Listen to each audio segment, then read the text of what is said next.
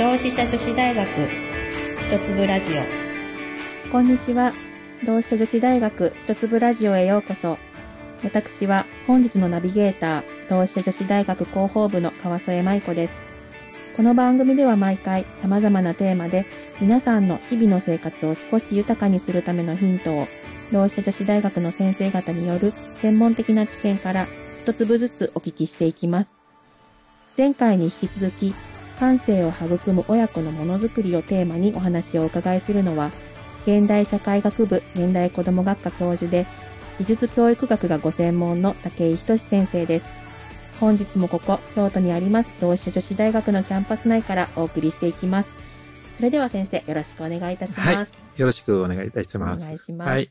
いよいよ最終回となりました。そうですね。はい。あっという間でしたね。はい、あっという間に最終回を迎えております。はい、えっと、これまでのエピソードでは、うん、あの、主に室内での遊びですね、はいはい、工作だったりとか、絵を描くということ。についてお聞きしてきたんですけれども、うん、最終回は、えーと、外遊びについて、はい、で特に先生ご専門にされているあの研究の中で、えーと、土遊びですか、うん、であの土の開発っていうのにも、今取り組んでおられるというふうにお伺いしているので、うんうん、えーと、そのあたりのことからお伺いしていきたいなと思っております。はいえっ、ー、とね、まあ、あの、1回目の時にね、はい、あの、言いましたけども、スーパークレイっていうね。えー、スーパークレイ。えー、それを、まあ、あの、開発しながらですね、はい、あの、まあ、結果的には子供たちが、まあ、造形的な遊びをしたり、うん、で、まあ、感触遊びをしたりっていうね、うん、えー、まあ、そんなことに使えるですね、はい、土を開発してるというね、うん、まあ、そんなことしてるんですね。はい。そのスーパークレイっていうのはどういう特徴？名前かかっこいいでしょ。本当になんかちょっと、はい、うん、あの、宇宙をこう、想起させるような感じの、はい。これはね、あの、まあ、あの、第1回目の時もね、言いましたように、はい、えー、水をたくさん入れてるとですね、えー、あの、まあ、絵も言われないようなですね、ニュルニュルのですね、えー、泥になって、はい、で、まあ、水が減ってくるとですね、うん、えー、可塑性というね、はい、あの、まあ、形になるようなことができてくる。うんうんうん、で、えー、まあ、あの、全く硬くなってもですね、うん、えー、子供の力で割れるっていうね。うん、で、まあ、あの、水かけたらまた、その、同じような遊びができるっていう、はい、まあ、そういう、あの、特性を持った土なんですね、これね。で、まあ、その中にはですね、あの、まあ、何がじゃあほんならスーパークレイ入ってるのかっていう話なんですけれども、はい。はい、別にあの、まあ、毒でも何でも入ってるわけではなくて、えー、運動場にあるようなですね、あの、まあ、砂、土のですね、うん、えー、流度、うん、それが、あの、まあ、いろいろこうブレンドされてるっていうね、うん、まあ、そういうものなんですね。で、土にはね、はい、えー、あ、川瀬さん、あの、土と砂の違いってわかりますかね？いや、それをね、今伺おうと思ってたんですよ。そうそうなんですか。砂、あの、砂が、はおす砂ですよね。はい、で、で、改めて土遊びとか土って聞いた時に、うん、砂よりも土の方が、まあ、水分量が多いのかな、なんとなくこう、うん、あの、ねっとりしてるのに近いのかなっていう、そこまではイメージできるんですけど、はい、えっ、と、そうなんです。砂と土のそもそも違いっていうのが、うん、ちょっとよくわからない。ざっくり言うとね、土って、土っていうのの中にですね、砂っていうものがあるんですね。で、えー、まあ、これ、粒度っていう、あの、はい、粒の大きさね、えー、それで言うとですね、はい、えー、まあ、土っていうのは、まあ、一番小さいのは、あの、粘土の粒子なんですね。はい、これ、粘土の粒子っていうのはね、はい、えー、まあ、直径ですね、2ミクロンよりも小さいというふうに言われてるんです。2ミクロンっていうのは、1ミリの1000分の1でね、えー、まあ、大体ね、タバコの煙ぐらい。で、それがね、あの、粘土の、あの、まあ、粒子っていうふうに言われてるんです。だから、ものすごく小さいわけです。で、実はその粘土がね、ものすごくあの、まあ、大きな意味を持ってるんです。まあ、ちょっと話発展するけどね、はい、えー、例えば、川添さんがお化粧されてる時のファンデーション、はい、ファンデーション、はい、あるいはその胃薬、うんうん、そんな中に全部粘土が入っとるんですよね。ああ、そうなんですか。だから粘土っていうのは人間にはですね、書くことのできないね、あの、まあ、あの素材ということは言えるんですけど、まあ話はまた、あの、元に戻りまして、えー、で、その粘土、一番細かいその土の粒子が粘土で、はい、で、そこからどんどんどんどんその粒子が大きくなっていて、うん、まあ、あの、まあ、土と言えるのは、まあ、あの、直径で言うと2ミリぐらいのですね、はい、歴と言われるやつ。えー、で、その辺までのその混合物ね、はい。まあ、素材はいろいろあるんです。はい、あの、まあ、鉄とか銅とか、うん、あの、いろんなものがこう、含まれてるんだけど、うん、流度で言うと、だいたい2ミリぐらいまでの、うん、えー、まあ、えー、流度の、えー、まあ、混合物を土っていう。ああ、そうなんで、ちょうどその真ん中あたりのですね、はい、えー、まあ細かいあたりのですね、はい、あの、まあ、えー、皆さんがよくご存知の、こう、サラサラとしたやつ、はい、あれを砂って言うんです。だから、砂っていうのは土の一部なんですよね。えー、ねはい。まあ、そんな風に理解していただいたらいいかなと思うんですね。なるほど。土遊びっていうのを改めて思ったときに、うん、私自身小さい時にもう土遊びって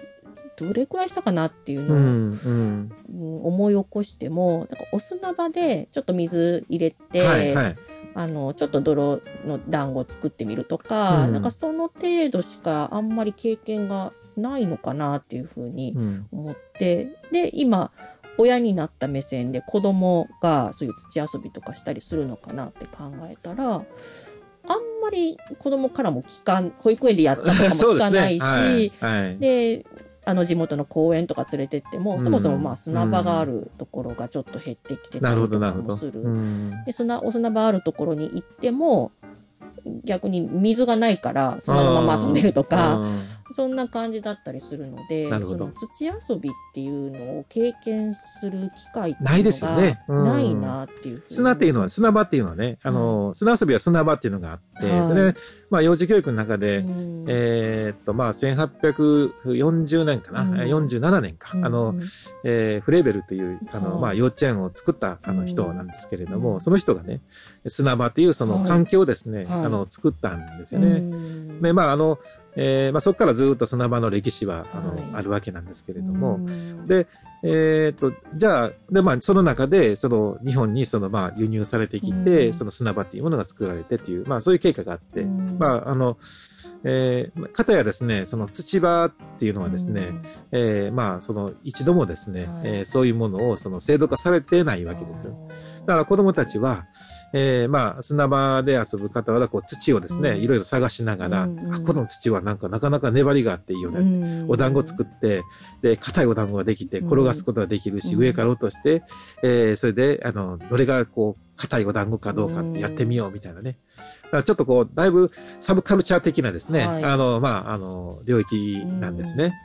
まあ、それを、まあ、私はですね、えー、まあ、砂場のその素敵さと同時にですね、うん、土場のですね、素敵さも分かってもらいたい。うん、で、ついては、じゃあどんな土場が子供たちにとって一番いいのかっていうことをその研究していて、うん、それをですね、まあ、あの、えっ、ー、と、今はあの、レーザー分析とか、えー、えー、あるいはその、えー、ね、え岩水比という、その、まあ、水の中にどれぐらい、はい、あの、土の中にどれぐらい水が含まれているかとか、あるいは電子顕微鏡とか、実体顕微鏡を見ながらですね、まあ子供にとって一番素敵なですね、えー、土遊びのできるですね、えー、まあ、えー、土場をですね、えー、考えている。まあ、そこにこう入れるのがスーパークレイっていうやつなんですね。はい。で、その今、スーパークレイの開発、途上っていうところだとは思うんですけど、はい。はい実際それがまあ開発されてだったりとか、うん、そういう子供にとってその土遊びの環境っていうのを、うんうん、あの作っていくあった子供に与えていくっていうことを、はいはい。うん、先生はあの子供にどういうふうに影響があるというふうにお考えでいらっしゃるんですか、うん、あの土遊びはですね、まああのものすごくこうまあだから自然の一部ですよね。はい、これでねその例えばそのえー、土を使ってそのお団子を作ろうというふうにその子供が考えたときに、うん、まあそれは感性が働いてまあ作ろうというふうに思ってるんだけど、うん、で、水入れすぎたらべちゃべちゃになってしまうじゃないですか。はい、で、えー、水がその少なすぎると今度はひび割れてくるんですよね。うん、で、まあ、まあそもそもお団子のできない土環境っていうのはダメで、はい、でそれがまあ、まあ、あのスーパークレイのあの、まあ開発のですね、あの、まあ元になってるんですけど、まあ、要はだから、そういう土遊びのできる環境の中で子供はですね、様々なことを学んでいくわけですよね。はい。はいで、えっ、ー、と、だから子供たちがお団子を作りたい、ドーナツ作りたいと思ったら、うん、その、それなりのですね、えー、まあ、あの、土を探してきて、で、えー、その中にどれぐらい水を加えたらいいのかっていうことを学ぶわけですよね。で、あの、ちょうどいい具合になった時にですね、うん、えー、例えばお団子ができる、うん、えー、気持ちのいいそのニュルニュル遊びができるっていうことになるわけですよね。うんで、そこでどういうあの子供たちのですね、うん、あの、まあ、学びが、あの、生かされてるかというと、うん、まずその、えー、自分自身が砂という、あるいは土という、その自然にですね、うんはい、まずその寄り添うというかな、えー、土の特性を理解するわけですよね。で、そのことによって、えー、まあ、特性を生かすことによって、その土という自然はですね、はい、えー、子供の自己実現に応えてくれるわけなんですよね。だから、あのまあ、すべてですね、自然環境、そういうことなんだと思うんだけれども、うん、えー、まあ、自分が本当にそれを使って遊ぼうと関わろうとしたときに、自らこう、あの、自然がですね、うん、えー、子供たちに寄り添ってくれるわけじゃないですよね。まずその自分があの、自然というその環境の中に寄り添う。この場合は土ですけれども、うん、で、その中で土の特性を理解する。はい、で、まあ、理解することによってですね、うん、えー、子供の自己実現に応えてくれるんだっていう、まあ、そういう、あの、あの、インタラクティブなですね、こう、関係がですね、そこに生まれてくる。これ考えてるとですね、やっぱりこう人間の、あの、まあ、あの、環境に対する関わり方のですね、えー、原体験になるんじゃないかなと思うんです。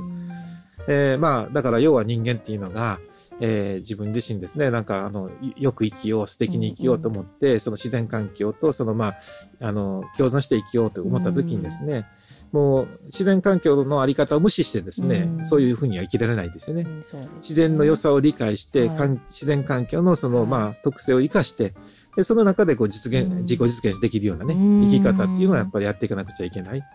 まあそういうことをですね、えー、まあ、あの、例えばドロンコ遊びっていうのは、土遊びっていうのは、あの、教えてくれるんじゃないかなというふうに思うんです。それはね、私はね、もうちょっと発展させて言うとね、はいはい、えー、それはあの、生きる上でですね、えー、まあ、基本問題っていうふうに考えてるんです。土遊びっていうのはね。えー、じゃあ、応用問題なんだと思います。応用問題。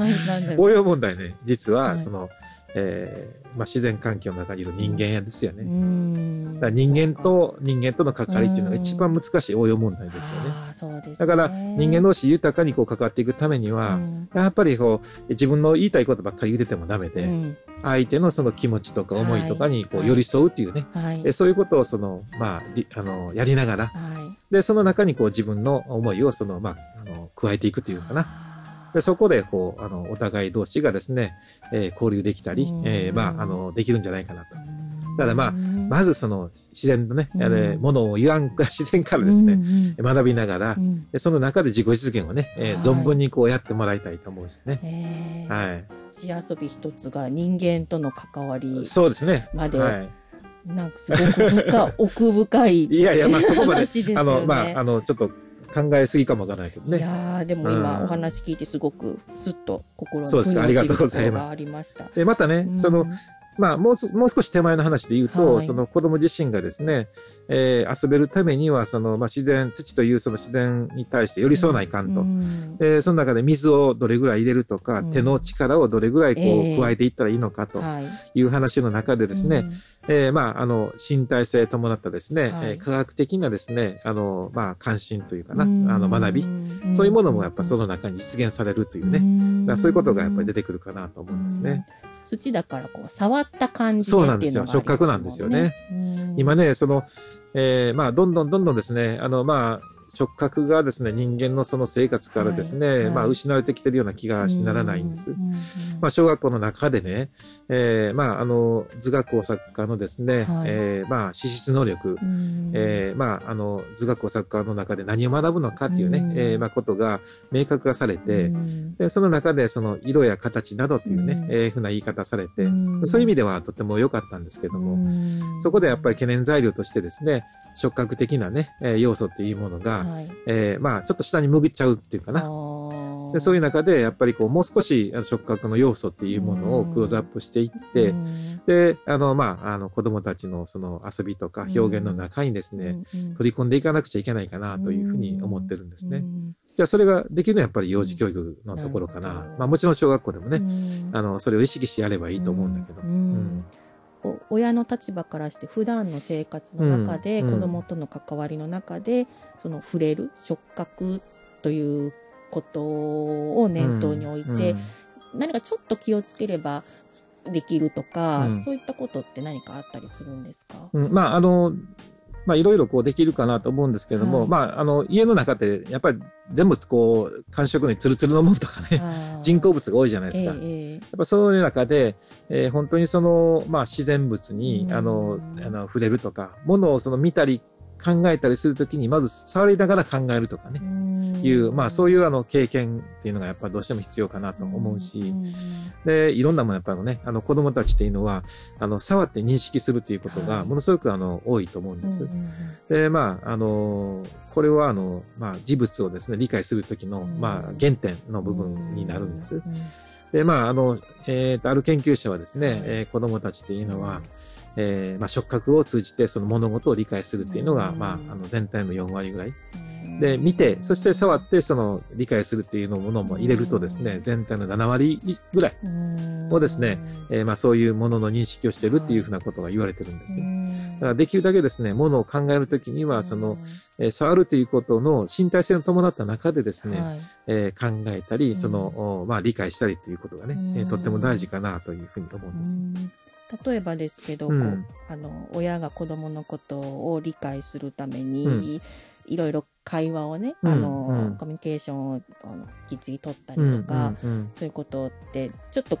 あの日常生活の中で気をつけながらっていうとこあると思うんですけど、そうお話ししたりするときにちょっと手を触ってみるとかあいいですね。なんかそういうのでも意識するだけでもやっぱり違うもんなんですか、ね、そうです。あの、一緒にお風呂に入ったり、うん、えー、プールに入ったり、うん、で、手を繋いでいったり、うん、で、そういう中で、あの、お母さん握ってもらった手のぬくもりとか柔らかさとかね、そういうものって子供忘れないんじゃないかなと思うしね。